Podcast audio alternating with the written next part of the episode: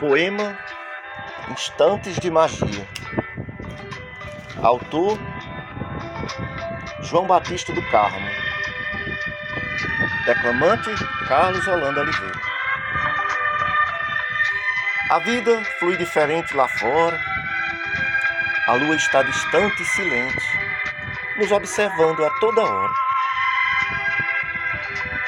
No voar, lento e alado, o chão está desafiador e distante. Parece um tabuleiro de xadrez, aguçando a curiosidade errante, vendo a maravilha que Deus fez.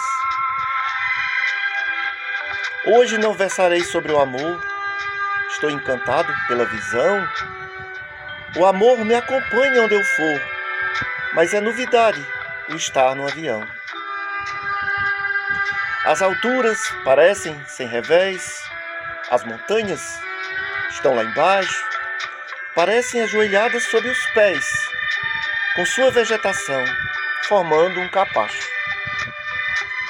Dominado por suave tremor, pairo sobre nuvens e paisagens, não vejo o porquê de um temor. Maior é o prazer das viagens. A lua ainda impera no horizonte acinzentado. Logo estarei no meu destino.